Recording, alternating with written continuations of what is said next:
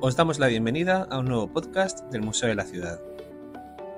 Continuamos con la serie Casetes 1999-2006, que en su décima entrega vuelve a asomarse al conocimiento del profesor Alfonso Carmona González.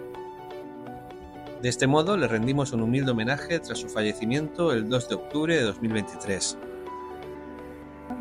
Catedrático de Estudios Árabes e Islámicos y profesor muy querido y respetado en la Universidad de Murcia, Alfonso Carmona González es uno de los conferenciantes de la cinta que vamos a escuchar a continuación. El evento se celebró el 3 de mayo de 2001, dentro del Festival Internacional Murcia Tres Culturas, y llevó por título Inarabí y la Murcia de las Tres Culturas. Aquella noche, Pablo Beneito y Antonio Parra acompañaron a Alfonso Carmona. Os dejamos ya con su conferencia.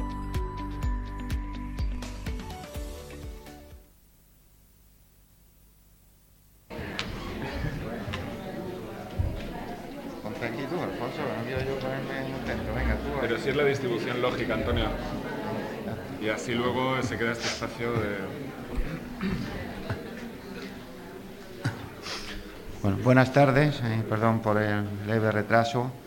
Es el- esta la, la primera conferencia o mesa, en este caso, de- del ciclo de conferencias que el Ayuntamiento de Murcia ha preparado con motivo del Festival Murcia Tres Culturas.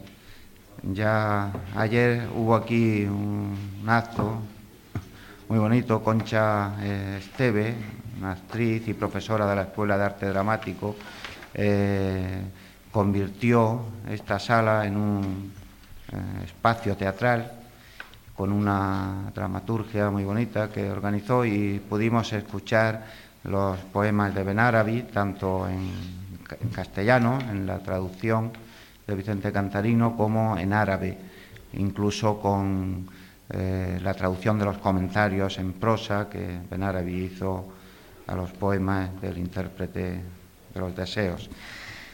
Bueno, esta tarde eh, están aquí para hablar y dialogar con ustedes eh, seguramente eh, los dos máximos especialistas en la figura de Benarabi que tenemos en, en España. Y no es un- una exageración. Tienen ustedes un folleto que ha editado el Museo de la Ciudad en la que hay un, una pequeña, unos pequeños datos biográficos de cada uno de ellos, así que yo me, ahorraré eh, comentar esos aspectos más empíricos de su biografía, eh, porque ya lo tienen ahí, pero eso muestra que son realmente dos grandes especialistas en la figura de Benarabi. Eh, en algún momento incluso los tres eh, hemos figurado en, en carteles, en ternas, y hasta hemos, nos hemos anunciado juntos en algunas plazas. Desde hace algún tiempo yo mm, me he cortado la coleta y solo toreo ya de salón y he dejado estos asuntos, estos negocios en manos de los especialistas como son ellos. Pablo Benito, que está a mi derecha, es un viejo amigo que comenzó eh, visitando como espectador el primer congreso que se dedicó en el año 90, creo, a Benarabi aquí en Murcia, y que ahora es, junto con Alfonso Carmona, el coordinador de ellos. Ha dirigido muchos de ambos, han dirigido y creo que tienen proyectos para seguir organizando congresos en torno eh, de la figura de Benarabi.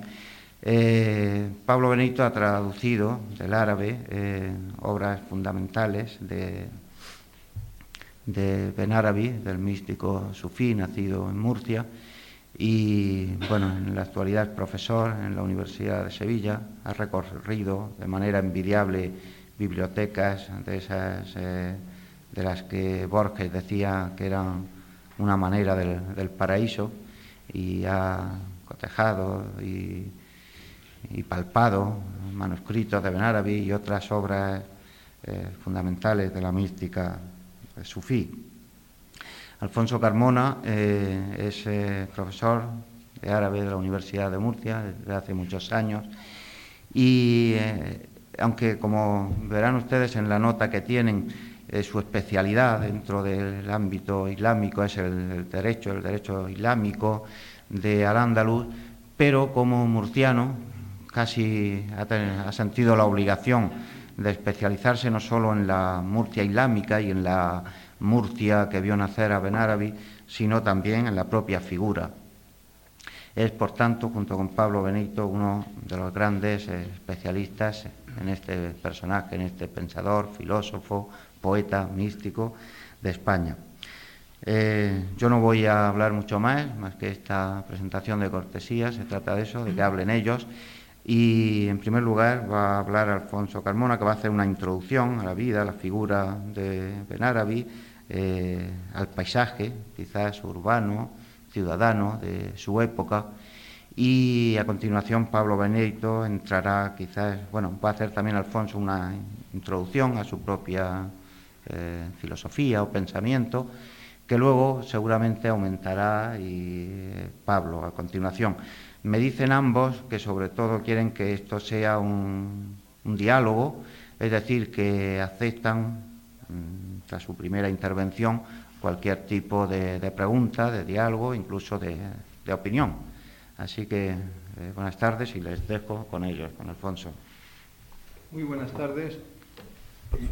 Como Antonio Parra acaba de anunciar, eh, yo voy a intentar eh, introducir la intervención que quiero que sea la intervención principal de esta mesa redonda, que será la de Pablo Beneito.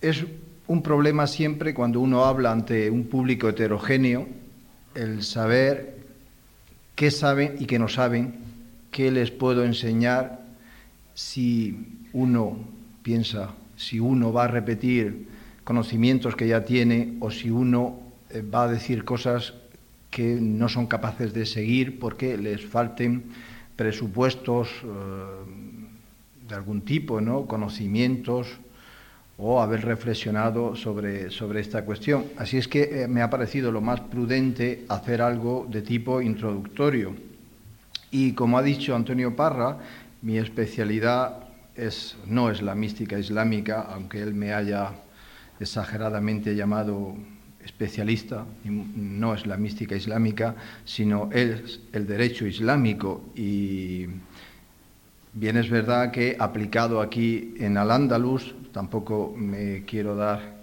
de saber de esto una enormidad, pero sobre el marco legal de los musulmanes de Al-Ándalus creo que entiendo un poco. Y por eso voy a empezar con un dictamen jurídico que se le pide en el siglo XII al abuelo de Averroes. El abuelo de Averroes, que también se llamaba exactamente como él, eh, Ibn Rushd, y le, preguntan por eh, la legalidad o ilegalidad, lo correcto o incorrecto de la doctrina de los sufíes. Eh, se centran en la figura de Al-Ghazali. Estamos en época almorávide en este momento, cuando se le pide el dictamen jurídico, y eh, los almorávides acabarán quemando las obras de Al-Ghazali. Pero esta, pregunta, esta consulta jurídica, esta fatua, se la piden muy probablemente, creo yo, antes de esa quema, pero cuando el ambiente entre en los círculos de intelectuales y en los círculos políticos del imperio almorávide había una reacción contraria a las ideas que Al-Ghazali expone en sus obras. Lo primero que hay que decir es que también el Islam ha conocido, también además eh, del cristianismo, además del eh, judaísmo, las tres culturas que estamos celebrando aquí en esta primavera murciana, también el Islam ha conocido corrientes filosófico-religiosas que distinguen dos tipos de conocimiento. El conocimiento vulgar, ordinario, y un conocimiento que podamos, podemos llamar superior. E, este conocimiento superior es un saber absoluto reservado a los iniciados. Es un conocimiento completo y es un conocimiento trascendental. Sobre estas palabras yo creo que Pablo Benito podrá explicar, por ejemplo, el concepto de eh, conocimiento trascendental. eh, se trata de la creencia en la posibilidad mm, de, un tipo de conocimiento, eh, este que se ha llamado el, eh, gnosticismo, un conocimiento que, como he dicho antes, han conocido también otras grandes religiones, otras grandes religiones y esa doctrina afirma que se puede poseer un conocimiento esencialmente intuitivo, por lo tanto una iluminación, que permite acceder al saber total y absoluto. Em, ¿Cómo cae esto en el Islam? Pues algunas corrientes islámicas ortodoxas llegaron a asimilar algunos elementos de dicha doctrina pero hay una clara resistencia por parte del Islam oficial contra eh, estas dos clases de conocimiento, admitir dos clases de conocimiento y, sobre todo, lo peor de todo, admitir la prioridad de un conocimiento sobre otro. Por eso es esta consulta jurídica que se le hace al, eh, mufti o jurisconsulto de Córdoba, Ibn Rusd, eh, que evidencia la polémica que existía entonces entre eh, los musulmanes de esta parte del Mediterráneo acerca de la credibilidad que merecían quienes en este texto de la que les voy a leer algún párrafo de esta consulta quienes en el texto son llamados los eh, arifun, es decir, los conocedores, literalmente los conocedores, que solemos traducir como eh, gnósticos, gnósticos y eh, incluso en el, texto de la consulta se habla de eh, auliyá, es decir, allegados, amigos, se sobreentiende amigos de Dios, allegados a Dios. A veces se traduce esta palabra como, santos. Eh, les voy a traducir el primer párrafo de esta consulta le fue realizada la siguiente consulta. Se trata de la afirmación del imam Abu Hamid al-Ghazali, expresada en su libro titulado Al-Ihya, al mencionar el conocimiento que se puede tener de Dios Altísimo, bien mediante la gnosis intuitiva, que en el texto árabe, por si alguno me puede seguir, llama ma'arifa, o bien mediante el conocimiento normal, conocimiento ordinario, la palabra que se emplea en el texto árabe es la misma que ahora se emplea para ciencia, es la palabra ilm.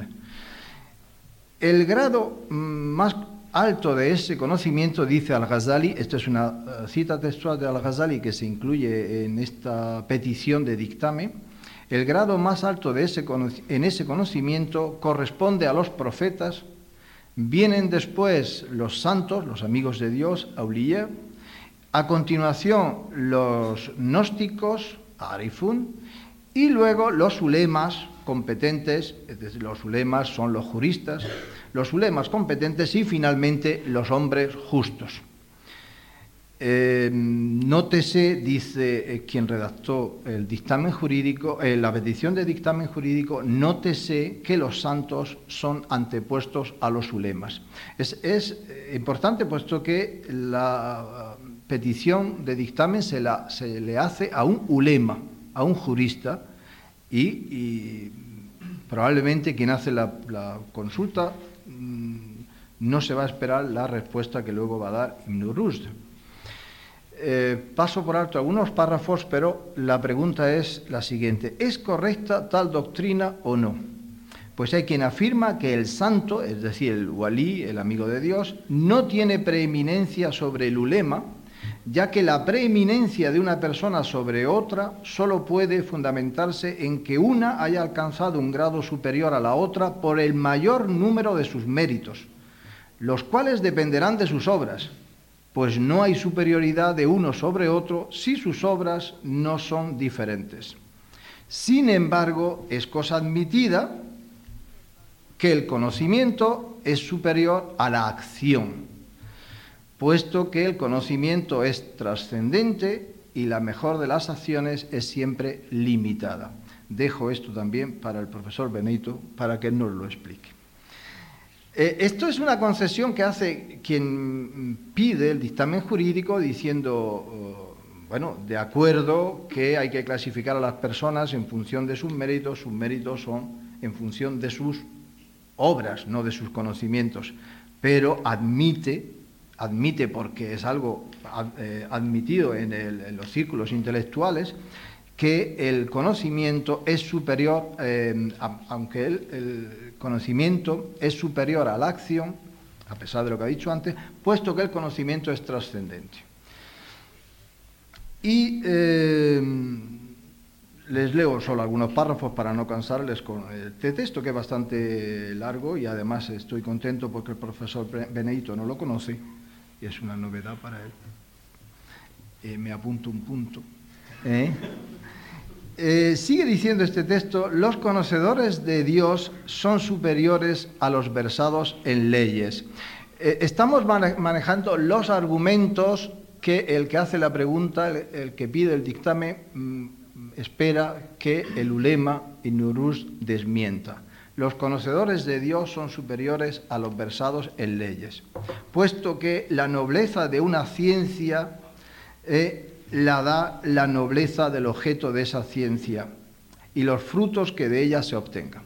Bien, em, en la respuesta, Minuruz, efectivamente, eh, como yo les vengo anticipando, no da la razón al que hace la pregunta, da la razón precisamente a la doctrina de Al-Ghazali, a la doctrina de Abu Hamid Al-Ghazali.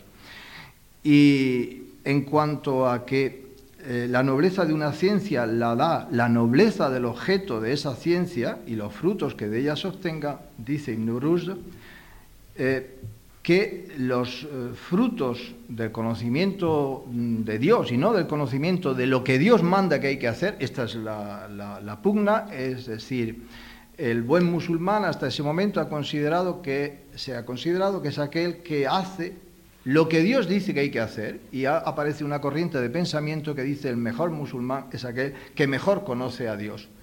Y eh, Ibn Rushd le da la razón, dice, porque sus frutos, los frutos de ese conocimiento, son los más excelentes, ya que el conocimiento de cualquiera de los atributos divinos crea un determinado estado espiritual y de ese estado se deriva el tener bellas costumbres y el abominar de las malas costumbres.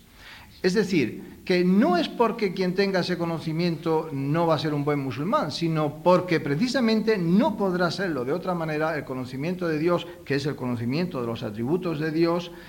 Eh, sobre eso recuerdo el libro maravilloso de Pablo Benedito sobre los nombres de Dios. ¿eh? El conocimiento de esos nombres de Dios, que son atributos divinos, hará que sea imposible una mala conducta. Y ah, le sigo diciendo algunos párrafos ya de la respuesta de Inurus. No hay duda de que el conocimiento de los preceptos no produce ninguno de esos estados, ni da lugar a ninguno de esos pensamientos y actuaciones. El conocimiento de los preceptos. La prueba de ello está en los hechos. Dice un, un, ulema, atención, la prueba de ello está en los hechos. La conducta inaceptable es muy frecuente entre los ulemas expertos en las leyes. En efecto, la mayoría se apartan de la obediencia y de la rectitud e incluso muchos de ellos se ocupan de aprender las doctrinas de los filósofos acerca de la misión profética y de la teología. Algunos ya están fuera de la religión y otros están en la duda. Unas veces les parece más convincente lo verdadero y otras dan por verdadero el error y en su incertidumbre van de un lado para otro. Este es el retrato que hace un ulema de sus colegas. Y termino con una frase, termino esto, esta fetua con una frase de Ibn les he leído apenas eh, un 10% de la fetua, dice Ibn ¿y cómo vamos a poder comparar a los, a los gnósticos con los alfaquíes? Los gnósticos son los más virtuosos de los mortales y los más temerosos de Dios. Bien, esto eh, este texto se escribe en 1100, antes de 1150 más o menos, y em, no sabemos exactamente la fecha, pero como he dicho antes, es anterior a la quema de las obras de Al-Ghazali en, en, Al-Ándalus. Y eh, un poco después, en 1165, eh, nace en Murcia Ben Arabi. O sea que cuando nace Ben Arabi, él no inventa el sufismo, ni mucho menos. Ya hay, como les he mostrado, esa, esa polémica y esas posturas inequívocamente favorables a los, eh, a los sufíes por parte de algunas personas del Islam oficial y una postura contraria por parte de otras, de otras personas. El que vamos a llamar, podemos llamar a Benarabí con la castellanización aquella que hizo Asim Palacios y que es la que ha dado el nombre a la calle de, Murcia, que se llama así, a Benarabí.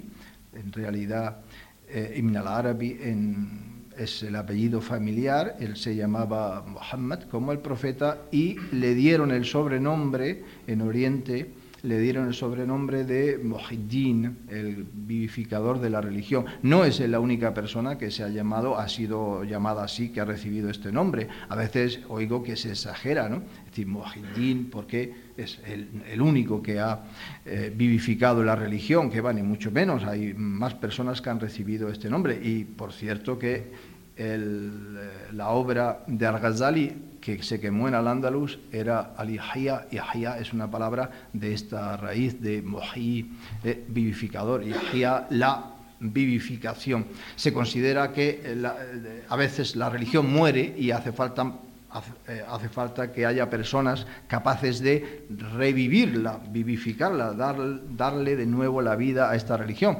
Y eh, muchos han considerado que ese fue el papel de Ben Arabi, él mm, volver a dar la vida a la religión. También se le llama Sheikh al-Akbar y el, maestro máximo, el maestro mayor, y, por eso algunos hemos inventado el, adjetivo akbari para referirnos a eh, Ben Arabi, de, ese, de ese comparativo akbar. ¿eh? Y este sufí, este místico musulmán, como les digo, nace en esta ciudad en el año 1165, por si alguno no, lo sabe, y si hay quien lo llama eh, inarabí, sin el artículo, en lugar de decir el artículo árabe al, ¿no? Al-Arabi, Ibn al-Arabi, es una costumbre, pero que es propia de los, de los mismos árabes y entonces eh, da lo mismo, ¿eh? Como se le llame Ibn Arabi o Ibn al-Arabi, eso da lo mismo. Siempre tengo que decir esto porque eh, a veces las personas se plantean el problema de, eh, vaya, este sabio, este personaje tan importante, esta figura histórica que nace en nuestra ciudad y tiene un nombre que no sabemos cómo, cómo hay, que, hay que decirlo, ¿no? por el apellido debe ser de origen árabe, no de origen hispano, no de origen bereber o bereber, eh, por lo menos por línea materna, pero lo que sí sabemos es que su madre sí era norteafricana, era de la tribu de los uh, aunque probablemente, mm, bueno, yo no recuerdo ahora mismo si eh, estaba vinculada con la tribu Sanjaya, que de Norte de África o la parte de esa tribu que estaba eh, afincada en esta región. El nombre de Cejim viene precisamente de los Sanjaya, los, eh, es la, ciudad o el paraje habitado por los eh, y de ahí el, nombre de, de Cejim. ¿eh? Dicho sea en honor de alguien de Cejín que está ahí y que me oye, y dicho sea en honor de mi madre que es de Cejín. O sea que la madre de Ben Arabi es de, esa tribu de, de. O sea que eh, hablando de las tres culturas, y casi yo pienso en la globalización, a pesar de, de la mala prensa que está teniendo esta palabra, pues empezamos ya a ver que las cosas se mezclan, ¿no? Hay alguien que por parte línea materna es de origen árabe, pero que tiene una madre que es, de, es norteafricana, es, es, es bereber y, nace en Murcia en una época en la que eh, buena parte de la ciudad eh, estaba habitada por cristianos. ¿Qué hacen estos cristianos aquí? Son soldados y mercaderes, son soldados que han venido pagados, son mercenarios, pero que han venido a defender al, a Ibn Mardanish, eh, a Muhammad bin Saad bin Mardanish, que es el, el, sultán de aquí, el emir, bueno, el rey lo podemos llamar, rey lobo lo llamaban eh, los cristianos y, realmente no sé por qué. Y eh, esto está lleno de cristianos y, de mercaderes. Eh, ben Mardanís ha hecho unos, unos acuerdos comerciales bastante interesantes, favorables para Murcia, con las repúblicas italianas, Génova, Pisa, y los dinares de oro acuñados en, en la Murcia de Ben Bardanís circulan Mm, por buena parte de Europa y especialmente por la península ibérica como una moneda fuerte, algo así como el dólar actualmente. Estos dinares de oro de Benmardanís es, es una garantía de, eh, de divisa que, no se va a depreciar. Este tipo de, de, detalles también hay que decirlos. Estamos hablando del marco histórico de la figura de Benmardanís. Y el padre de Ben Mardanís es, lo llaman las fuentes, es un ministro, el, padre, perdón, el padre de Ben Arbi, es un ministro de, de Ben Mardanís y no sabemos exactamente qué tipo ministro, wazir, eh, significa en esa época un, colaborador del poder, no es, la idea que nosotros tenemos ahora de un ministro. Y probablemente estaba más ligado al ejército que a otra cosa, muy probablemente, por lo que sabemos después de, eh, la vida de su hijo. Y en 1172 Ben Bardanish eh, muere eh, y sus hijos entregan inmediatamente el poder a los almohades. Los almohades estaban ya instalados en Al-Ándalus hacía décadas, pero el Levante, Murcia y, todo el Levante andalusí se resiste y realmente no, no pasa a formar parte del imperio almohade hasta la muerte de Ben Mardanish. Eh, esto ocurre cuando Ben Arabi tiene siete años y eh, hay una comisión de notables del reino que va a Sevilla a pactar las condiciones de la rendición. En esa mm, comisión va el padre de Ben Arabi. Y eh, la realidad es que no vuelve, que se instala, se queda en Sevilla y se queda eh, haciendo lo que había hecho en Murcia, es decir, colaborador del poder. En, Sevilla es, por lo tanto, donde eh, nuestro místico va a crecer y nuestro místico va a aprender buena parte de lo que luego vamos a leer en sus libros y buena parte mm, de lo que va a ser luego su doctrina. Esto hay que decirlo en honor a la, verdad. Mm, nosotros nos podemos enorgullecer de ser, de vivir en la misma ciudad que fue la cuna, el nacimiento de Benarabi, pero él es más sevillano que murciano si, se ven las cosas desde el punto de vista de su formación. ¿Qué es lo que aprende allí? Pues eh, aprende lo que cualquier ulema. Él parece que va preparado para ser un ulema. Jurisprudencia, gramática, retórica, poesía. Eh, Benarabi es uno de los mejores poetas en lengua árabe, pero uno de los mejores sin duda alguna. Es decir, no es porque eh, lo digamos quienes nos interesamos por su figura. Es que esto es una realidad, digamos, objetiva. Ahora, empieza a trabajar para el poder. Em, hay dos, eh, informaciones que parecen contradictorias. Trabaja como secretario, como katib, como canciller. Y hay otra, otra información que habla de su vinculación al ejército. Em, vamos a dejar la cosa ahí por el momento eh, a pesar de lo mucho que se ha estudiado la vida de Benarabi, todavía siguen apareciendo datos nuevos. Vamos a dejar la cosa ahí. Es un colaborador del poder, no sabemos eh, en qué. Eh, si en la Cancillería o en el Ejército o ambas cosas a la vez, pero cuando tiene 19 años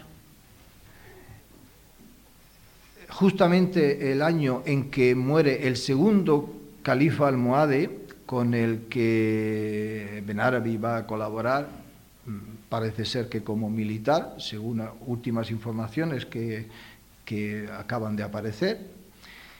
Cuando ese, año, que supone eh, que es el año de la muerte de este segundo califa almohade, él, eh, en él se produce la conversión.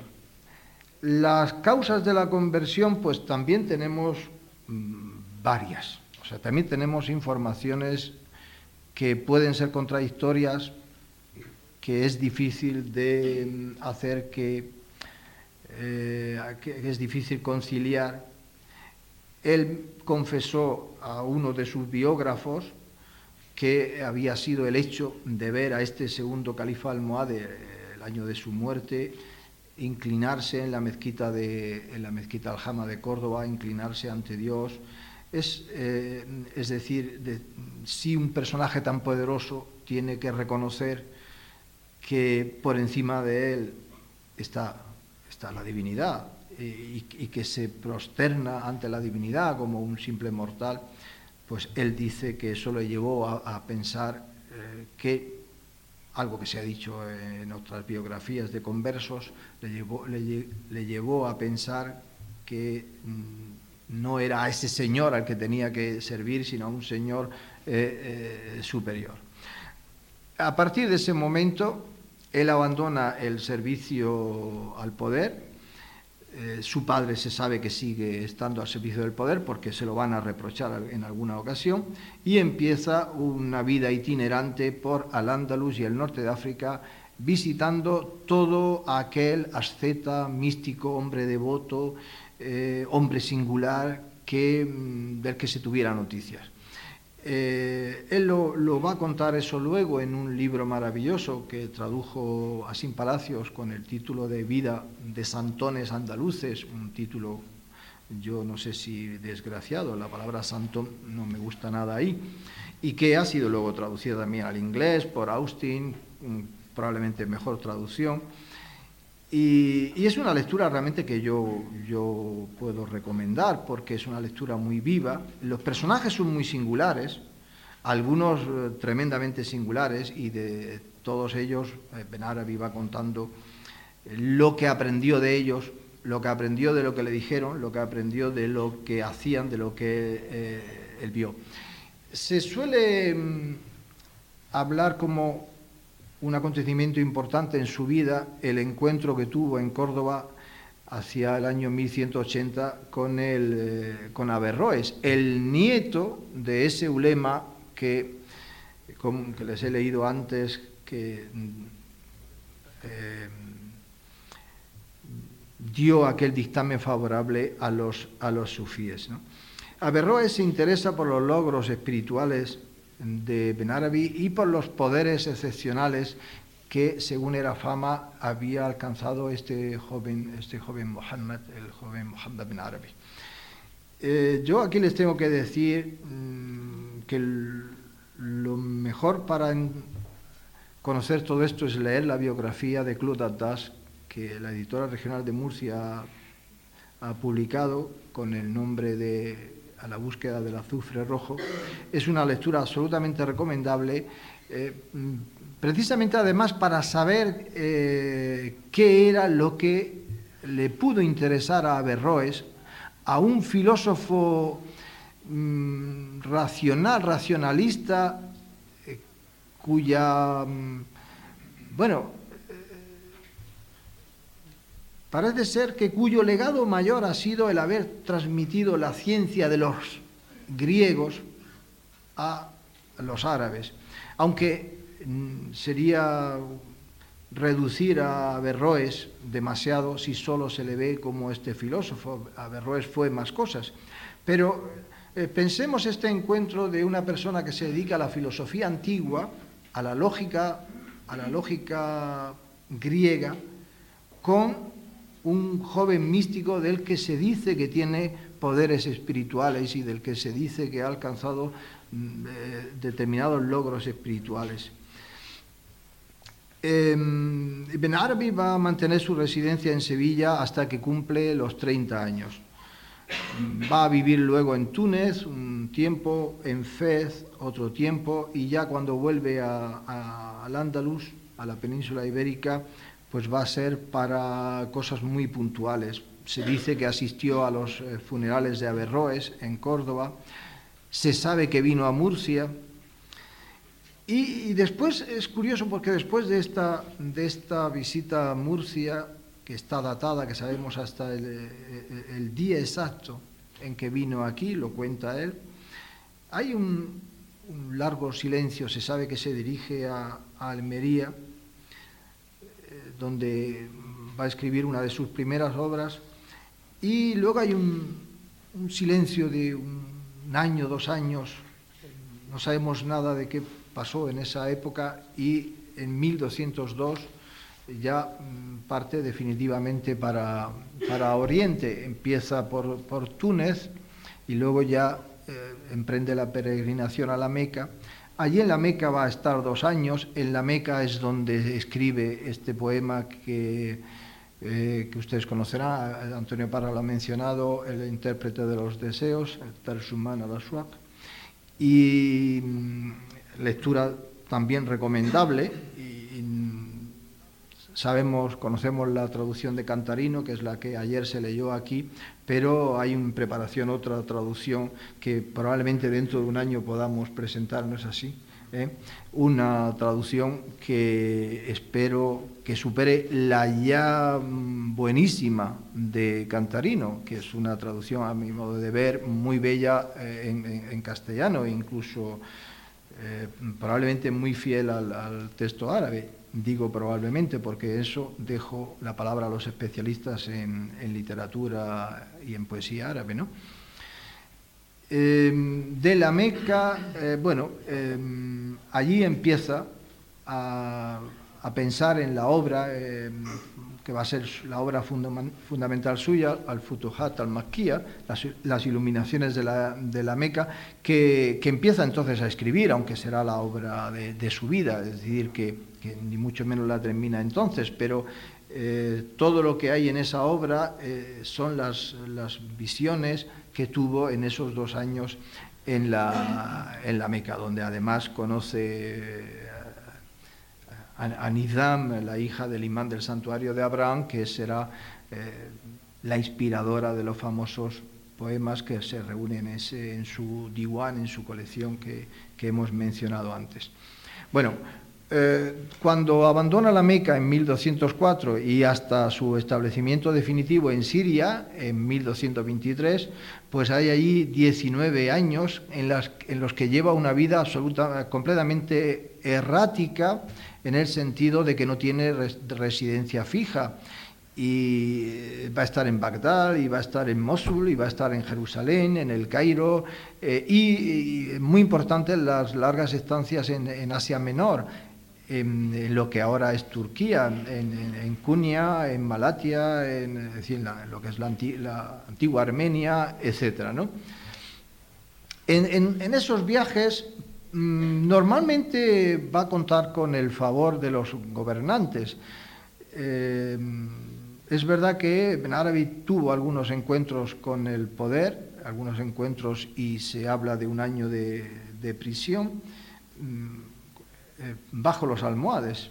¿eh? En el Cairo también parece que su vida corrió en un momento grave peligro, pero en general él mm, será una persona bien vista por el poder. Eh, lo cual, como digo, le, valió también alguna que otra crítica, porque mmm, buena parte de los, eh, de, de, del ambiente sufí que le rodeaba eran personas eh, que rechazaban cualquier contacto con el poder, por lo que tenía, porque el poder se suponía que se, se enriquecía ilícitamente, muy pocos gobiernos eran capaces de mantener solo los impuestos fijados por el Corán, casi todos los gobiernos tenían impuestos que se consideraban ilícitos y por lo tanto eh, eran personas que, que no podían eh, ser aceptadas por un buen musulmán como era un, sufí. ¿no?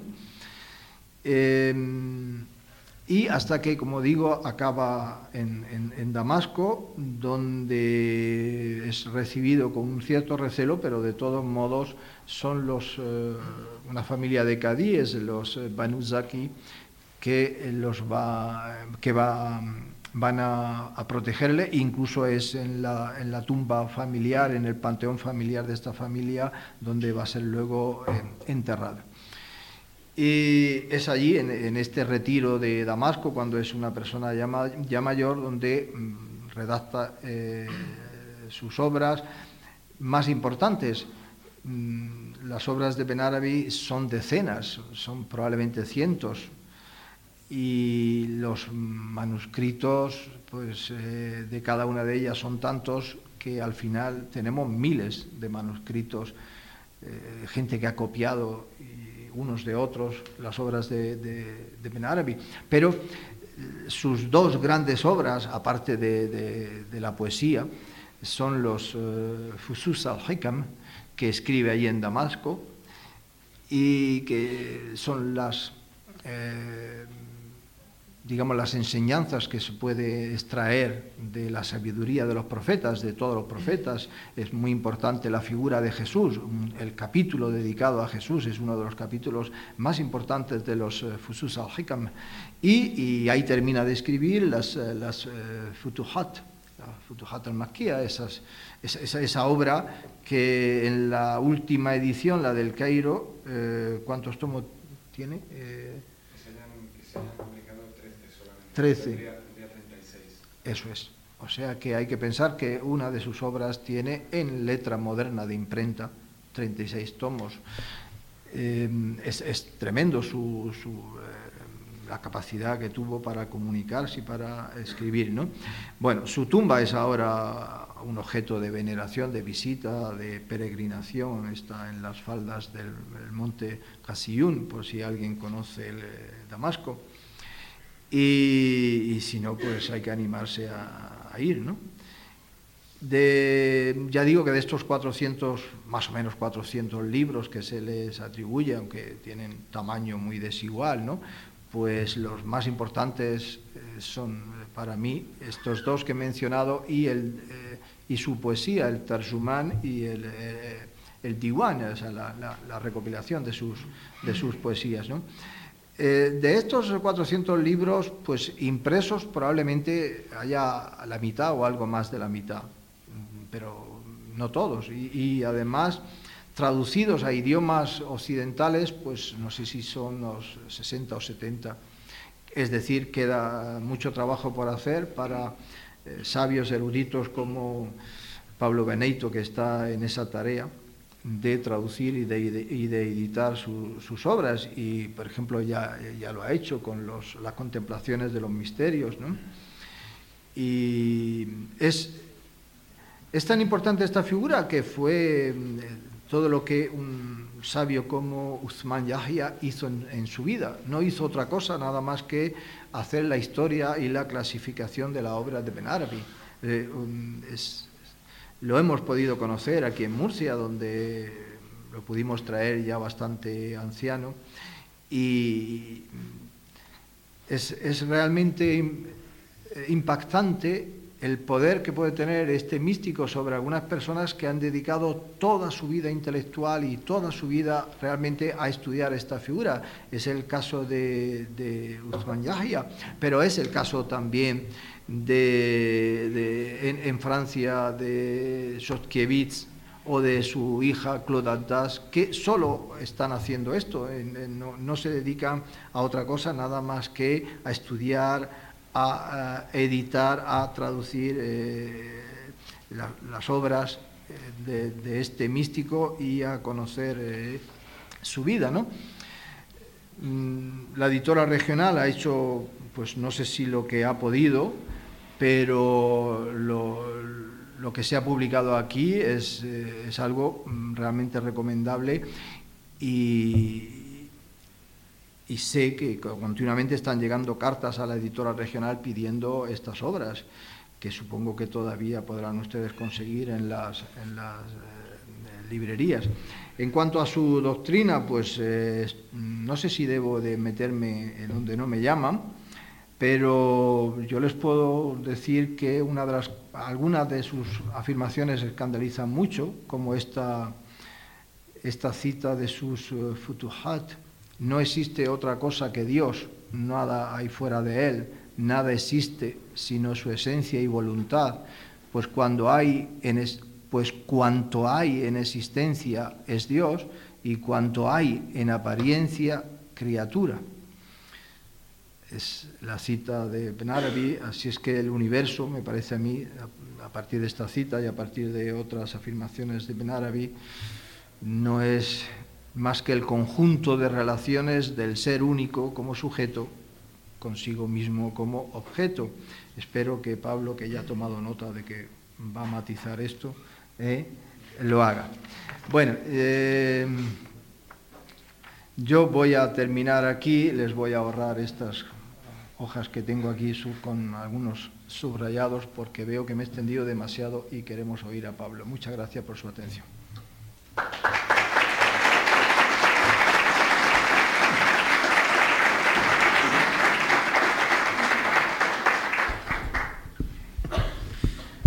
Muchas gracias al profesor Alfonso Carmona, que sobre todo en la primera parte de su intervención ha dejado abiertas unas preguntas y cuestiones y que ha trasladado a Pablo. Yo quiero añadir una, una más, ya que Alfonso ha citado a Berroes y el encuentro que tuvo con nuestro Benarabi. Eh, Averroes era, luego, un, un racionalista, un filósofo, en el sentido de lo que los árabes llamaban un filósofo griego, no era, no era un, escolástico, aunque él influyó efectivamente en toda la escolástica medieval, fue el, comentador por excelencia, no solo de las obras de Aristóteles, sino de, de, la República de Platón. Por cierto, en la República de Platón hay una visión de la mujer y una defensa de la mujer que seguramente sorprende ¿no? para un musulmán medieval, la defensa que hace los comentarios de la República de Platón. Bien, pues ha, nombrado Alfonso ese encuentro entre el joven, el casi niño Benarabi y, y Averroes, que ya era un, gran maestro. Y ahí hay un pasaje que si creemos al propio Benarabi se produjo así, no tenemos por qué no creerlo, eh, no sabemos si fue así, ahora que forma parte de la pregunta, Pablo, eh, eh, mm, que yo tengo curiosidad por su interpretación. Se ha tratado de explicar de muchas maneras, tiene un, fuerte simbolismo, es un aspecto muy esotérico de su doctrina. Eh, Averroes, que es un racionalista, es un filósofo, mm, pregunta, hace una pregunta al niño Benarabi y él le contesta con una frase enigmática que se ha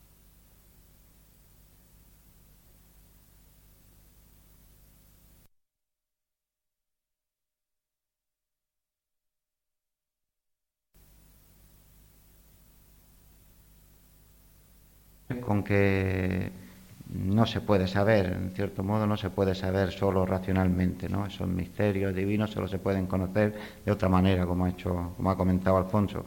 Y además de las cuestiones, yo le añado esa, si él puede dar una interpretación de ese encuentro y de esa frase y del significado de eso. Porque es muy enigmática y se ha tratado de explicar de muchas maneras ese encuentro.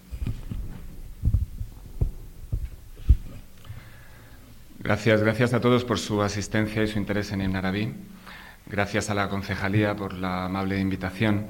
A, Antonio y Alfonso por sus palabras tan amables. Efectivamente, ha evocado, ha evocado Antonio mi llegada a Murcia en el año 90, que fue cuando empezaba yo a interesarme por Ibn Arabi, y realmente mi aprendizaje al respecto ha sido de ellos y, con ellos. En fin, les agradezco mucho el cariño con que, con que me presentan también para esta, para esta ocasión compartida. Voy a intentar también responder ya a esas cuestiones que surgen. y, también intentaré ser breve con la intención de que realmente tengamos un debate. Después de esta magnífica presentación eh, de la biografía de, de, Ibn Arabi, pues yo me voy a concentrar más en evocar aspectos doctrinales. Naturalmente, en un tratamiento tan breve como el que quiero hacer, voy apenas a evocar ciertos aspectos para invitarles a que, a que en fin, planteen sus cuestiones, las cuestiones que les interesen y podamos hablar de otros temas. Eh, Quisiera también inspirarme, ya que Ibn Arabi y Murcia han sido tratados eh, ya por, en la introducción, también quería comentar, para que no se me olvide, que eh, Antonio Parra ha publicado también un libro de, mm, que, con la biografía, un libro sobre Ibn Arabi, que así se, así se titula, ¿verdad? Espero que me lo dé al, término de la... Lo darán aquí porque está editado por esta casa, por el Museo de la Ciudad. Ah, qué bien. Lo van a regalar. Por favor. no he tenido ocasión de verlo. Y y en fin, mi agradecimiento a ellos también por la labor ininterrumpida que han hecho desde que empezaron a, fomentar en la ciudad, eh, con diversas instituciones, el, estudio de esta enorme figura del, pensamiento universal. Bien, entonces me quería concentrar ahora en esta otra parte de las tres culturas. ¿En qué medida es pertinente este título Ibn Arabi y las tres culturas? Eh, yo creo que es enormemente pertinente porque podemos considerar a Ibn Arabi, creo que sin exageración, el integrador de las culturas por excelencia y esto es lo que quisiera desarrollar un poco. Para ello tenemos que introducirnos en el contexto del pensamiento tradicional.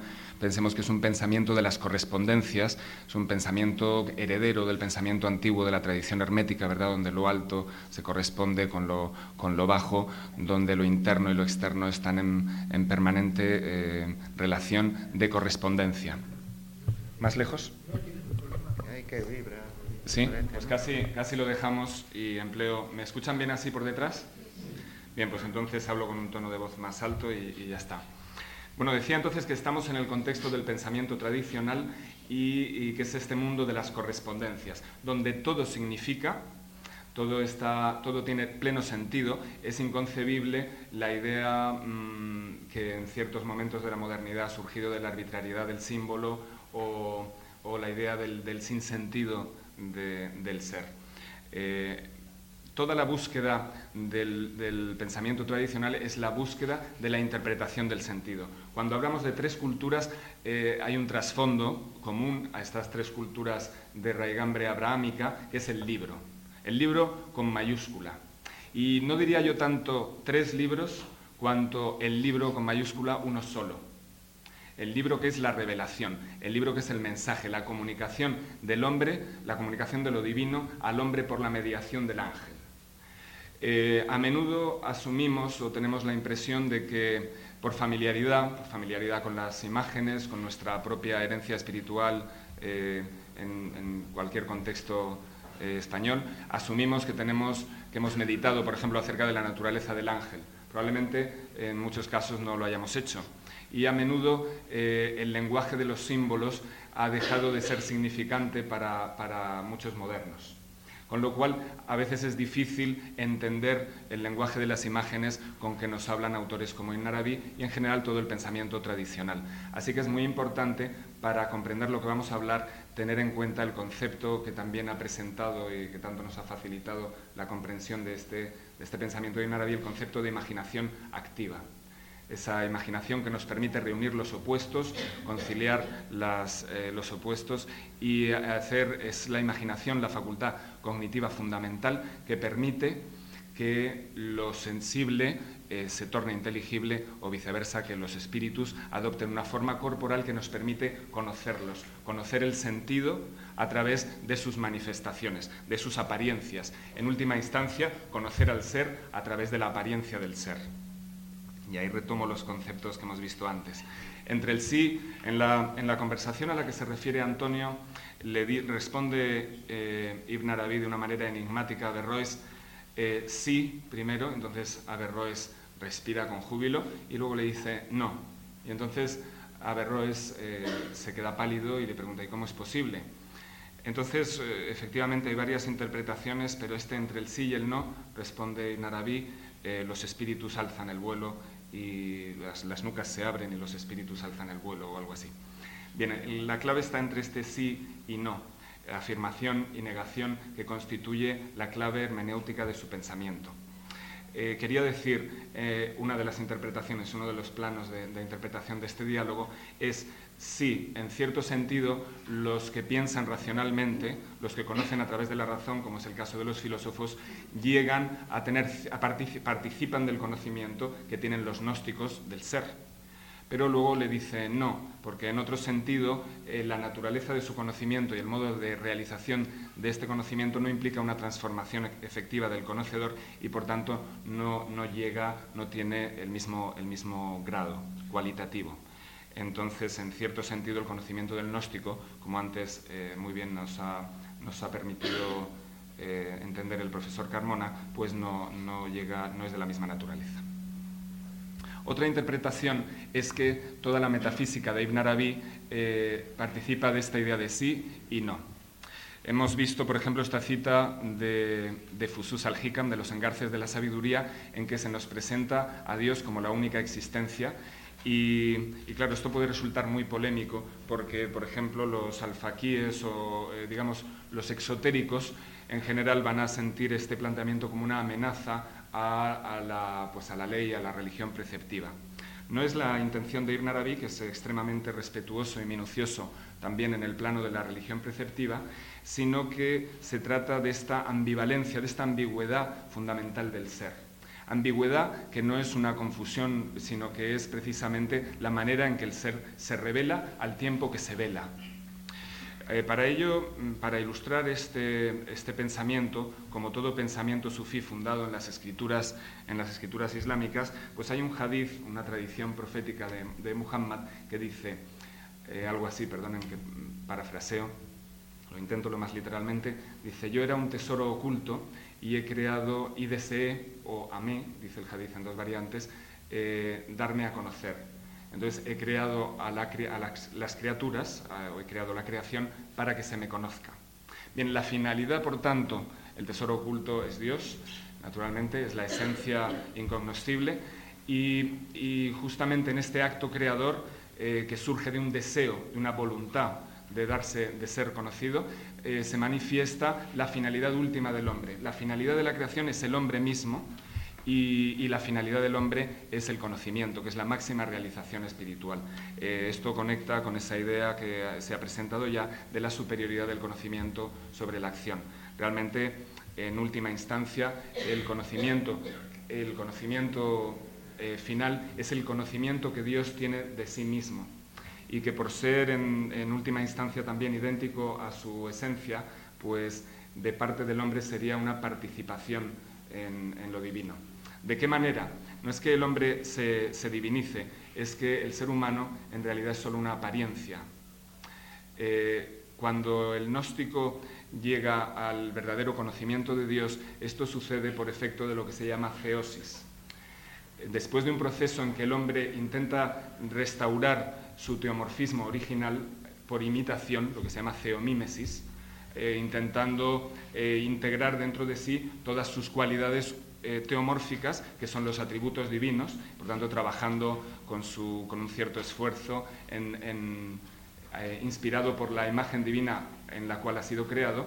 Bueno, finalmente lo que sucede, si el místico alcanza ese nivel, es que se produce una subsistencia en lo divino. Dice otro hadiz que nos cita Ibn Arabi constantemente, dice, yo no ceso de el, perdón, mi siervo, es decir, el ser humano, no cesa de aproximarse a mí a través de las obras hasta que yo le amo.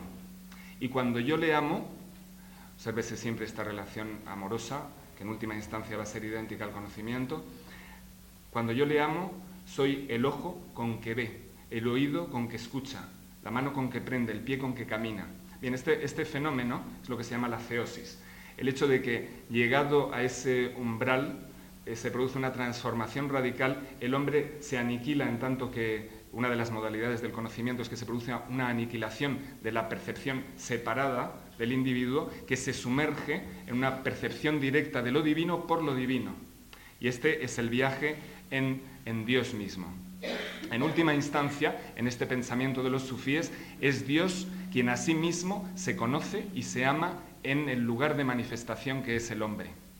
eh, se llama al hombre en un juego muy bonito de palabras la pupila de Dios en su creación, porque en árabe a la pupila, debido al reflejo invertido ¿verdad? que sucede en la pupila cuando miramos a alguien, se le llama el hombre del ojo, que también significa el hombre de la entidad. Y la metafísica de Ibn Arabi bien se podría llamar la metafísica de la única esencia. Una sola esencia existe y entonces el propósito de los sufíes eh, va a ser el de eh, llegar al conocimiento de este misterio de la unidad. Bien, volvamos entonces a la idea de las tres culturas, o dos culturas si queremos, porque a mi juicio en, Al-Ándalus eh, Sefarad está eh, o inmerso en la cultura andalusí o inmerso en la cultura cristiana. Podemos hacer la distinción tres o hablar de dos culturas, en fin, eso ya lo dejo, lo dejo a su juicio. Hemos hablado del libro y quería comentarles, eh, dice el Corán una, frase, dice, no establecemos diferencia alguna entre ninguno de sus enviados, de los enviados de Dios.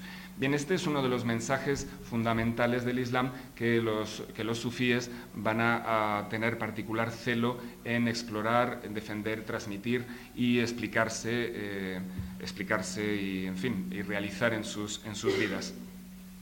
El mensaje central, eh, podríamos decir, es la unidad y el, sufí tiene que explicar mm, toda la diversidad de las revelaciones. El Corán acepta todos los profetas, que han, todos los modos de revelación que han tenido lugar con anterioridad a la islámica. Entre los musulmanes hay quienes dirían que la islámica supone una abolición de las revelaciones anteriores eh, pero también hay entre ellos quienes consideran que las anteriores continúan vigentes o que tienen su espacio, su modo de vigencia particular eh, paralela. ¿De acuerdo? Esto es una polémica en términos islámicos. En el pensamiento de un árabe esto es obvio, es una, es una cosa muy clara.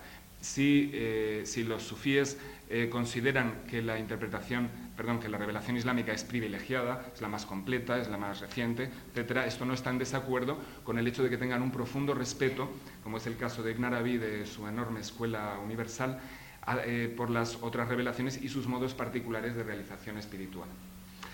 Eh, por ejemplo, ¿por qué un libro como las revelaciones, las, ¿cómo las podríamos llamar? Las teofanías, el libro Kitabat Tajalliyat, el libro de las teofanías nos encontramos recientemente, gracias al profesor Fenton, una versión escrita en letras hebreas, aunque es lengua árabe, pero escrita en una aljamía hebraica. ¿Por qué eh, tienen los, eh, los, judíos de las comunidades eh, sefardíes este interés en la obra de Ibn Arabi? En esa misma obra previene Ibn Arabi a sus correligionarios y les dice, tened mucho cuidado en pensar que solo se encuentran auliyá, que solo vais a encontrar auliyás o sea, llegados a Dios en las mezquitas, pues muy a menudo los encontraréis en, mayor número en sinagogas y, e iglesias. Bien, este es un, libro, en un libro que de por sí se aventura en, todas las, doctrinas más sutiles y que por tanto puede atraer muchas críticas, una afirmación así nos da ya un sentido del alcance del respeto que, que Ibn Arabi nos propone. Por ello, en su momento, eh, tuvo Antonio Parra la idea de hacer una monografía en la que trabajamos todos los presentes, que se llamó Ibn Arabi o el descubrimiento de la tolerancia. Eh, esto, esto nos hizo reflexionar mucho. Finalmente yo prefiero la palabra respeto, que implica un reconocimiento intrínseco y más, más profundo, un, conocimiento que no es ya el tolerar, el aguantar al otro aunque nos resulte pesado, sino que es el conocer eh, el reconocer la verdad de su esencia. Entonces yo prefiero hablar de respeto eh, sobre esta idea de tolerancia y tolerancia o respeto que se refleja en los conocidísimos versos que tantas veces hemos evocado, pero que no me canso de repetir, porque gracias a ellos yo estudio a Ibn Arabi, ese, ese verso maravilloso y otros en que dice, mi corazón se ha tornado capaz de acoger o de adoptar todas las formas, cualquier forma. Estos versos están en árabe en este museo, acabo de verlo. ¿eh? Están puestos ahí en, letra árabe. Pues qué bien, porque en fin el verso estudiado en árabe tiene, tiene muchas relaciones, unas palabras con las otras, es un verso muy sutil, pero también nos dice Ibn Arabi en ese poema que mm, sigo la religión del amor únicamente, esa es mi fe y mi creencia. Bien, como vemos entonces, la cuestión queda, queda, abierta. ¿Cuál es la relación de Ibn Arabi con el libro? ¿De qué libro estamos hablando? Fíjense ustedes que el Corán, ese libro increado, matriz de la existencia, es, eh, contiene absolutamente todas las posibilidades del ser. Si, el vuelo, si un pájaro vuela de una rama a otra, eso está escrito en el Corán. Entonces, ¿de qué Corán estamos hablando? Y aquí es nuevamente donde el pensamiento tradicional opera con símbolos que, a menudo eh, trascienden cualquier interpretación restringida. Y aquí es donde vamos a hablar a la vez de escritura, de viaje y de interpretación, porque lo que es eh, impresionante en la vida de Ibn Arabi es que su vida es toda ella interpretación y escritura, pero escritura, como veremos ahora, en este contexto de interpretación de la permanente, de la incesante revelación divina en el cosmos y en el interior del ser humano. Siempre va a viajar Ibn Arabi en el libro interno y en el libro externo. Mm, nos dice que estemos atentos a la lectura de la, revelación del Corán, que es el microcosmos humano, lo llama el, Corán microcósmico, y nos dice que estemos igualmente, por la invitación que hace, que la, que hace la revelación coránica, que estemos atentos al macro Corán, eh, perdón, al, Corán macrocósmico, eh, que, sería el, que serían los horizontes, ¿verdad? Entonces hay este permanente, esta permanente interacción entre el libro revelado, concretado en su forma escrita, el libro interior, que es eh, la propia interioridad del hombre, como síntesis del cosmos y, como, digamos, como hombre perfecto, potencial a imagen de Dios, y el Corán macrocósmico al que nos hemos referido, es decir, la permanente lectura del incesante mensaje divino en esta creación incesantemente renovada de la que nos habla Ibn Arabi. Bien, entonces, por ello, este título de la obra que, tanto hemos citado también, El intérprete de los deseos ardientes, fíjense que Ibn Arabi se nos presenta como intérprete. Interpretar, traducir. Eh, va a desarrollar mucho la idea por la cual la interpretación es un viaje entonces a mí me gusta hablar de Ibn Arabi como hermeneuta, por aquello de, Hermes, ¿no? con, las alas, y la interpretación como, como viaje incesante, nos dice Ibn Arabi, de una orilla a la otra, ya sea en una dirección o en la otra. Por ejemplo, se puede interpretar un sueño, se puede ir al mundo de las imágenes y, volver a una interpretación racional, o se puede ir de, una imagen en el Corán a su sentido último, atravesando eh, muchas etapas, muchos peldaños que a veces Ibn Arabi nos representa como una escala la escala del sentido de la que dijo eh, Suad Hakim, que ha estado aquí varias veces con nosotros, la profesora libanesa usa una bellísima expresión que es la ascensión de la palabra. En Ibn Arabi cada palabra, entendamos, cada ser, eh, cada criatura de la existencia, eh, progresa, podemos tener una comprensión progresiva en etapas de sentido, en esta, en esta escala del sentido que es una ascensión interna permanente, un viaje incesante. Para entender esto, hemos de entender que para los sufíes, en las tradiciones eh, abrahámicas, lo que caracteriza nuestra tradición, en definitiva, es el sentido de la palabra, esa palabra con mayúscula, la idea, como he dicho, del ángel mediador de la revelación, la idea de comunicación de lo divino. Es algo propio de lo abrahámico. Entonces, para entender esto, hemos dicho también que es fundamental la, eh, la facultad de la imaginación y es importante entender la importancia que tiene tanto en la cultura hebrea como en el Islam la palabra directamente revelada, cosa que a menudo por efecto de las traducciones en el cristianismo ha, sido, ha tenido otra recepción. Sin embargo, para los, para los eh, musulmanes eh, en particular, la misma palabra árabe tiene una virtud, tiene una cualidad que no tendría una traducción sustitutoria. Bueno, Mm, según el, Corán, para que cada ser cobre existencia, Dios dice, le dice a la cosa que está en potencia, le dice sé, y la cosa es. Bien, e, desde este punto de vista, todos los seres, todas las criaturas son palabras, son otros tantos nombres y en última instancia son nombres divinos, que son eh, infinitos. Son todos nombres de un único ser que es el que a, todos, a todas estas criaturas da existencia. Aquí nuevamente entre el sí y el no. Es decir, ¿cómo es posible que lo uno, que lo único, al mismo tiempo se manifieste en esta multiplicidad? ¿De qué manera la multiplicidad eh, participa del único? ¿Verdad? Este problema, si solo hay uno, entonces ¿qué sentido tiene lo múltiple? ¿O es que lo, múltiple no existe? ¿O es solo una ilusión? La obra de Ibn Arabi tiene la fuerza enorme de, articular esta relación y de tal manera que, eh, siendo un pensamiento del uno, y de la, unidad trascendente del ser, que todo, está, todo, todo procede de Dios, todo retorna a Él, todo está inmerso en el ser de Dios, todo es su propio conocimiento de sí mismo, Al mismo tiempo, esto no significa una abolición de la multiplicidad. Y entonces para articula su obra muy sutilmente con lo que se llama el pensamiento de las teofanías. Todas las manifestaciones, todas estas palabras divinas, todos estos, todas las criaturas son lugares de su manifestación.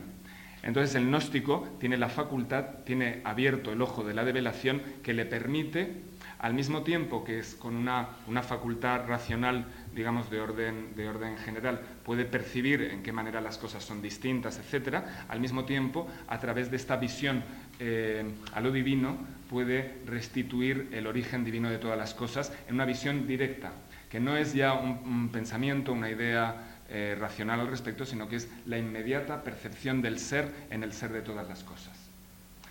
Justamente la iniciación a este misterio y a esta percepción inmediata es lo que caracteriza el sufismo. No es entonces una cuestión de elucubración intelectual de tipo filosófico. Ibn Arabi tiene a la razón en, grandísima estima y es un pensador muy racional. De hecho, la razón orienta muchos de sus escritos, de sus contemplaciones, etc.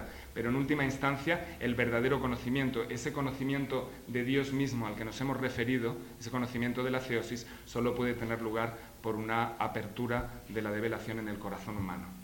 Es en el corazón donde está contenido el potencial del conocimiento. En virtud de ese hadith que dice, eh, ni mis cielos ni mi tierra eh, me contienen, pero sí me contiene el corazón del creyente. Y fíjense entonces este, este, misterio, justamente el corazón es el órgano de la imaginación activa que permite que lo, restringido, la apariencia restringida, al mismo tiempo sea el lugar de manifestación de lo absoluto, ¿verdad? Bueno, pues los sufíes, primero porque tienen que integrar todas las tradiciones espirituales y religiosas en su pensamiento y las tienen que legitimar, la suya y todas las demás. Y, luego porque tienen que integrar la diversidad en la unidad trascendente, pues nos explican eh, eh, con este pensamiento de las teofanías el porqué de la diversidad de las revelaciones en la diversidad de los tiempos, dirigido a la diversidad de las predisposiciones, de la diversidad de los, de los pueblos en las diversas lenguas, etc. Es decir, no hay contrariedad a ojos de los sufíes en el hecho de que el misterio se manifieste de muchas maneras diferentes a lo largo de, su de, su, de sus manifestaciones, digamos, históricas. Eh, dice Ibn Arabi, cada quien profesa su creencia, yo las profeso todas. Fíjense ustedes qué audacia. Eh, ¿Qué quiere decir Ibn Arabi? Dice que las creencias están todas limitadas a la predisposición y a la forma, a la, estructura mental de, cada, uno de los creyentes. Y nos dice, en virtud de, otro hadith, es el hadith que se llama de la revelación en el más allá, este hadith nos dice que, brevemente, lo, lo abrevio mucho porque es un hadith largo, informa a los creyentes de, en ese mundo imaginal que es el mundo de más allá de la muerte, resulta que habrá un acontecimiento que se llama resurrección y en ese, en ese acontecimiento tendrá lugar un fenómeno, eh, todo esto estamos hablando de imaginación activa, eh, tendrá lugar un fenómeno que consistirá en que Dios se presentará de formas muy diferentes y sucesivamente a, los, a los, allí presentes. Entonces eh, se presentará de tal manera que la gente le negará. Dirá, no, tú no eres nuestro Señor se presentará de otra manera y seguirán negándolo. Y lo seguirán negando hasta que se presente ante ellos de la forma que corresponde a sus creencias según su imaginación. Entonces dirán, sí, tú eres nuestro Señor. Pero primero le habrán negado. Entonces nos dice Ibn Arabi, guardaos de restringir a Dios a la medida de vuestras creencias. Guardaos de ponerle límites al uno. En definitiva, ¿cuánto van a sufrir? Es la idea, los ignorantes, los que ignoran, los que están restringidos a su propia creencia, entonces no, no tienen capacidad de Dios, por así decirlo. Eh, sin embargo, el gnóstico, a quien, se le, a quien se le dice además en aquella circunstancia que permanezca, que guarde el secreto, es decir, que permanezca callado en ese entorno, pues eh, desde el principio va a reconocer a Dios en todas sus formas. Es decir, su corazón se ha tornado capaz de todas las formas y por tanto su creencia eh, ha dejado de estar restringida a sus propias limitaciones personales. Fíjense entonces qué contexto de interpretación del libro eh, cósmico o microcósmico y de máxima apertura a la, digamos, a estar muy atentos a los límites de las creencias. ¿no? ¿Qué contexto digo para, para una exégesis y para un diálogo eh, entre, las, entre las diversas tradiciones religiosas y del pensamiento tradicional? Mm, yo creo que yo también he hablado ya, ya mucho y creo que se han tocado bastantes puntos biográficos o doctrinales como para abrir pasos, y, si os parece, a que surjan cuestiones y preguntas.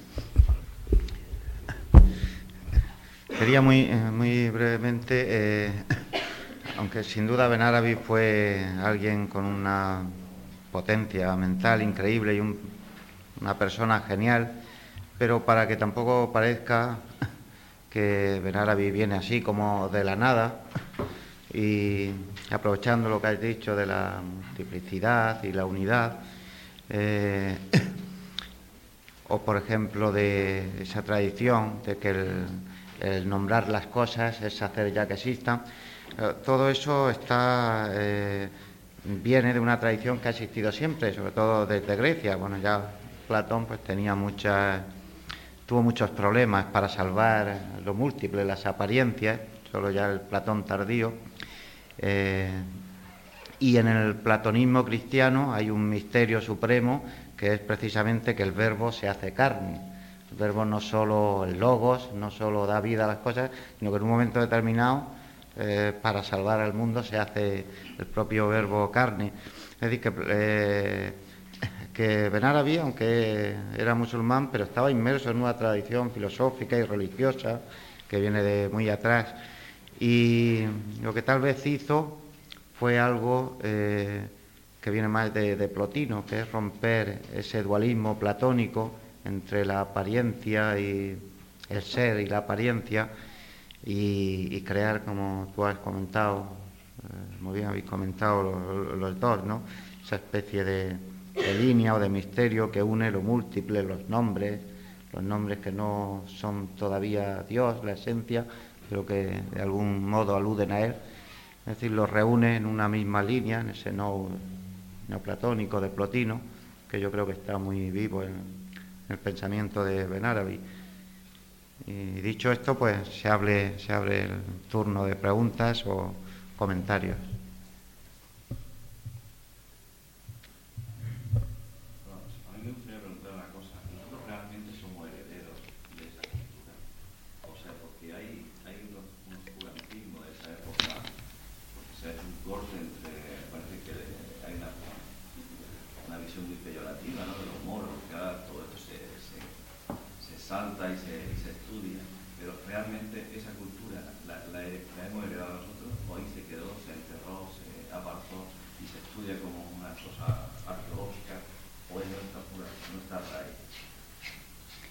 Personalmente, eh, en fin, es una pregunta compleja.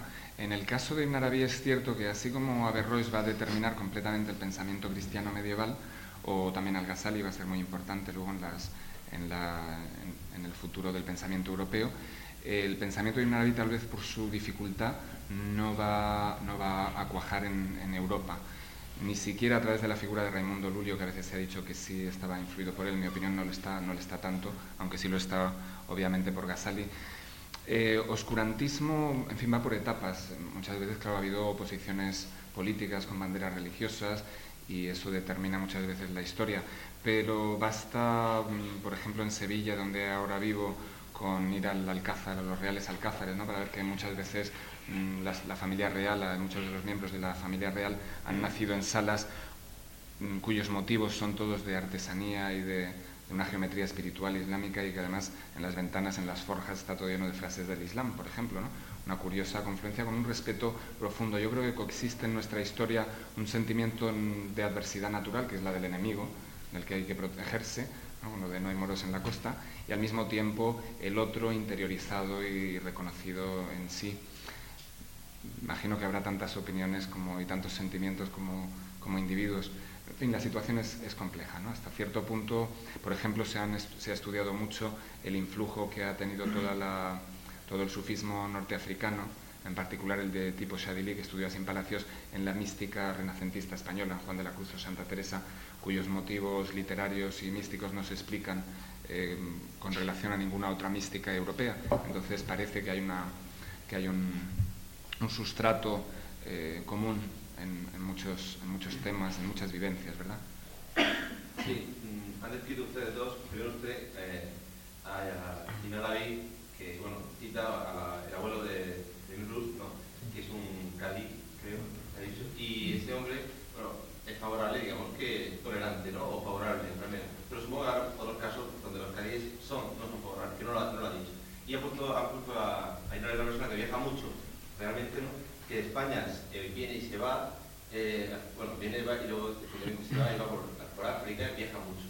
Pero hay un tópico que no si es cierto, es que generalmente donde que sufre persecuciones que no puede estar mucho, tiempo en un sitio o, o yo tenía, había ido por ahí, ¿no? que realmente lo que se va de España porque tiene que irse, lo, lo presiona ¿no? para que se vaya, la, la, corriente de almohades y cosas así. Y va, siempre sufre persecuciones hasta que llega a Siria. ¿no? Eso es lo que yo veo. Pero ustedes lo han puesto como una persona que viaja mucho simplemente y no sé si lo han metido una cosa hecha o porque es que realmente es tópico eso de que sufre persecuciones. ¿no?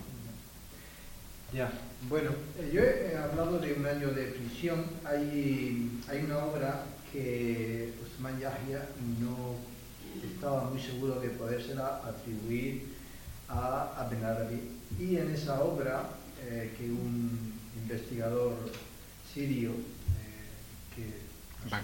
eso es, que tú conoces, pues está defendiendo la atribución de esa obra a Benarabi y uno de los argumentos precisamente es la poesía los poemas que hay en esa, en esa obra eh, son tan buenos que eh, no hay dificultad para atribuírselos a Benarabi. Bien, en esta obra se habla de que está escrita en la prisión, en un, año que tuvo que pasar en la prisión.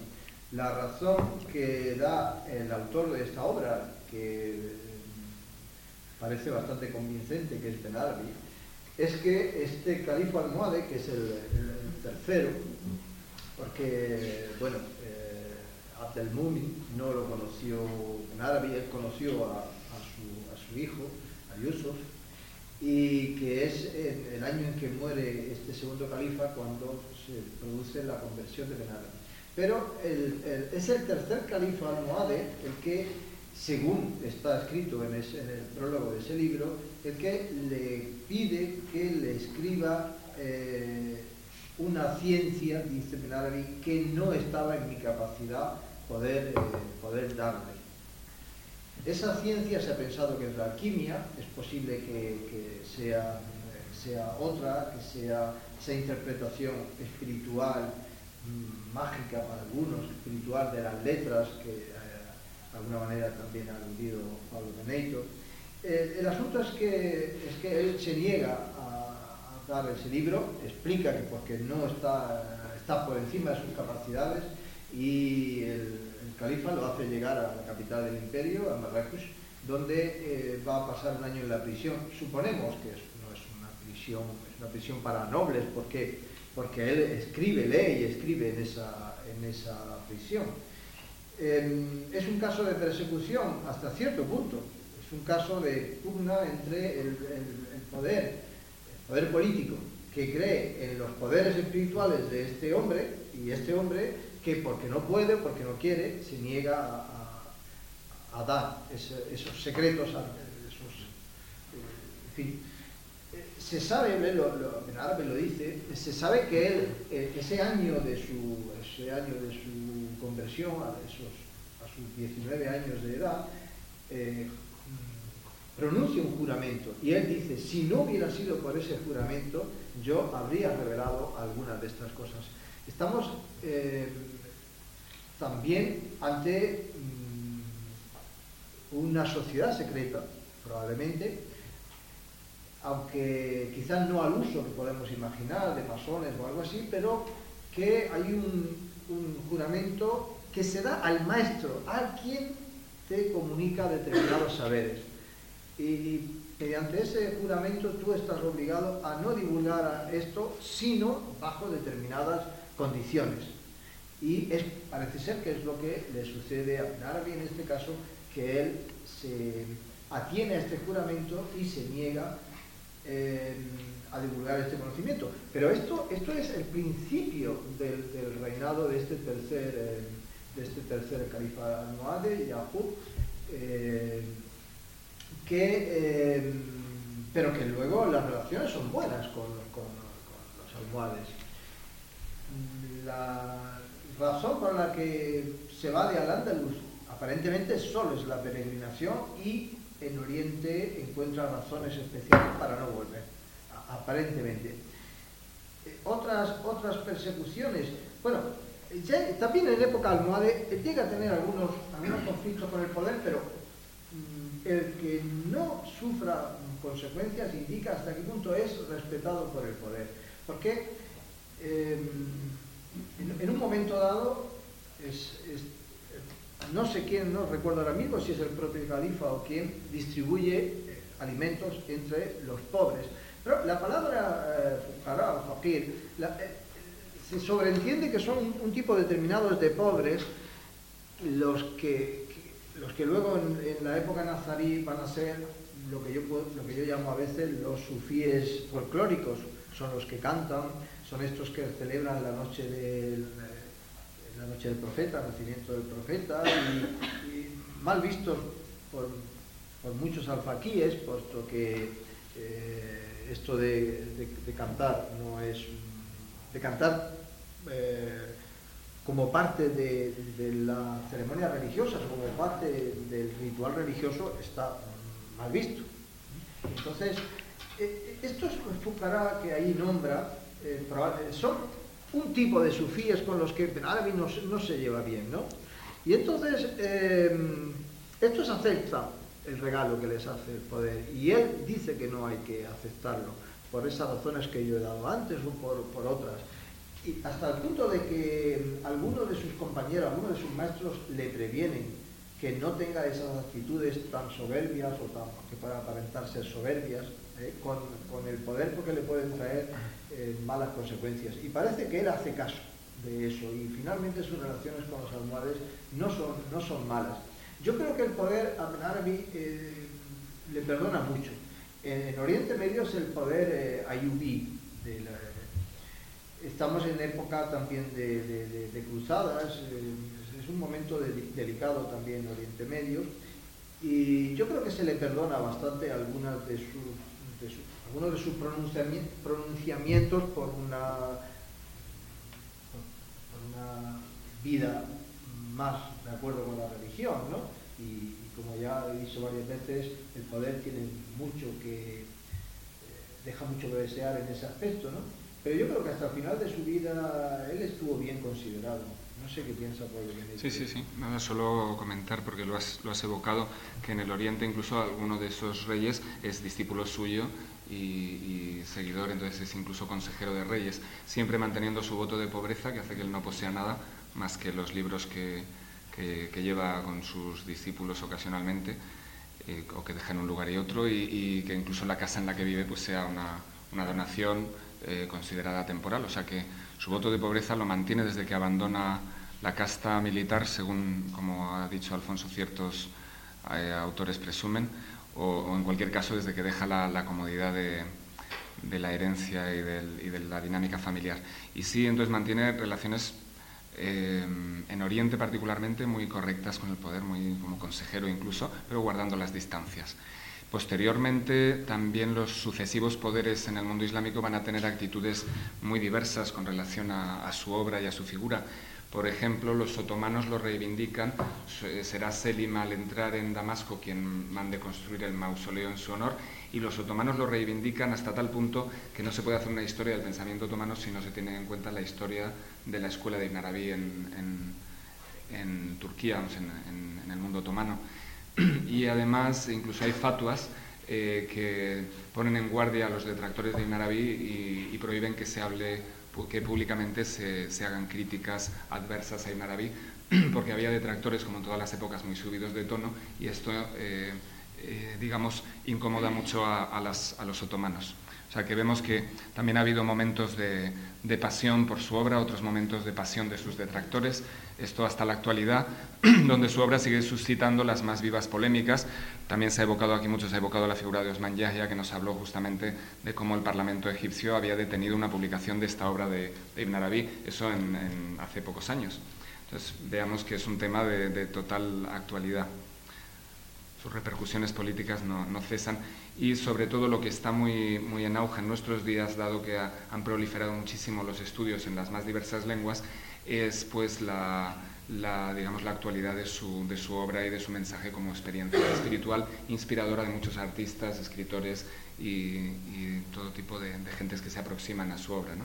Aunque es una obra difícil, también es una obra que, siempre resulta fascinante. Uno se puede aproximar un poquito o penetrarla más en profundidad, pero siempre es una, experiencia valiosa el, aproximarse a un texto de Ibn Arabi, así que aprovecho la ocasión para recomendárselo mucho. Y ya se puede leer ampliamente a Ibn Arabi, tanto en inglés como en francés, como en español, tal vez un poco menos, pero también hay ya mucho material para los interesados. Eh, sobre el tema de las persecuciones, porque vamos a dejar las cosas eh, como están y como deben de estar, no como están, y ya que Pablo Benito ha mencionado a lo que sucede después de la muerte de Ben Arabi, Ben Arabi tuvo un, gran enemigo que es Ibn que es, eh, es un ulema, es eh, un, una persona del Islam oficial o, De los preceptos, que eh, lo puso en la lista de los herejes, lo condenó mmm, claramente en, en, en fetuas, en dictámenes jurídicos, lo condenó inapelablemente. Y, en muchas partes del mundo árabe, el mundo árabe islámico, en Oriente Medio, a Ibn se le hizo absolutamente caso. De modo es que eh, es casi un milagro cómo las horas de, Arabi han llegado hasta nuestras manos, puesto que durante generaciones, casi un par de siglos hasta, hasta que el Imperio Otomano se salió de lo que es Asia Menor y ocupó eh, parte del Oriente Medio, hasta ese momento, mmm, pues era muy peligroso tener una obra de Árabe. Y, y, hasta el punto de que los mismos, los mismos eh, partidarios, los mismos sufíes, recomendaban que una vez leída una obra suya, una vez leído un libro suyo, se hiciera una de dos, o se quemara el libro o se lavara es decir, se le quitaran las letras para poderlo, para poder utilizar el papel y escribir otra cosa, ya que era muy peligroso tener una de estas, una de estas obras. Hasta que llega el Imperio Otomano y donde todo lo que antes eran dificultades se convierte en, facilidades. Pero hay que, hay que decir que en ese momento ya el pensamiento de Ben Arabi ha llegado a China, ha llegado, ha llegado hasta donde llega el Islam. Hasta donde llega el Islam ha llegado el, eh, el pensamiento de Ben Arabi, por lo tanto es bastante poco probable que si hubiera continuado la persecución, ahora por ejemplo continúa en Arabia Saudí, no, no se puede leer ni editar Ben Arabi. ¿no? Y acaba de mencionar las dificultades que el Parlamento egipcio eh, puso a la continuación de la publicación de las eh, Futuhat eh, cosa que amargó los últimos años de la vida de, de Usman Yahya hasta el punto de que podemos pensar que casi que es la, causa de, de, de, su muerte, ¿no? esta, esta, esta persecución. Y eh, lo que es interesante para terminar de una manera positiva es que si en estos siglos de final de la Edad Media y, siglos XVII y XVIII la doctrina de Ben llega hasta donde llega el Islam en el siglo XX y espero que así sea en el siglo XXI, supongo que así será en el siglo XXI y en los siglos venideros, hasta ha, ha salido su pensamiento de lo que es propia, propiamente el mundo islámico y está en Occidente. Y la eh, sociedad que con sede en Oxford, la asociación, la Mojahid Arabic Society, que existe en Oxford, es un ejemplo de ello, puesto que la mayor parte de sus miembros no son musulmanes y sin embargo son absolutamente seguidores eh, de la doctrina de Arabi y no hay nada más que ir a una de sus reuniones anuales eh, sobre el mes de marzo para ver que ellos escuchan hablar de Ben Arabi con una devoción, realmente la palabra no exagero, con una devoción que es impactante. Eh, por eso es por lo que el primer libro que la editora regional editó sobre, sobre Ben Arabi, que eran estudios sobre él, yo lo titulé Los dos horizontes, porque en una visión de Ben Arabi él dijo, eh, tuvo un sueño y dijo, eh, conclusión de, este, este, sueño, eh, supe que mi mensaje mm, alcanzaría por igual los dos horizontes, es decir, Oriente y Occidente. Y esto me parece una cosa positiva después de hablar de algunas persecuciones que siempre hay que matizar, ¿eh? Siempre hay que matizar. Yo creo que el poder estuvo más cerca de él, pero el Islam oficial, los ulemas, no siempre, pero no siempre, aunque algunos y bastantes sí, o sea que tampoco exageremos las cosas, pero finalmente su mensaje ha mm, llegado a, Oriente y a Occidente, eh, ha abarcado los dos horizontes. Y hasta aquí la décima entrega de la serie Casetes 1999-2006. Nos damos las gracias por escucharnos. Hasta una próxima ocasión. Un saludo. Adiós.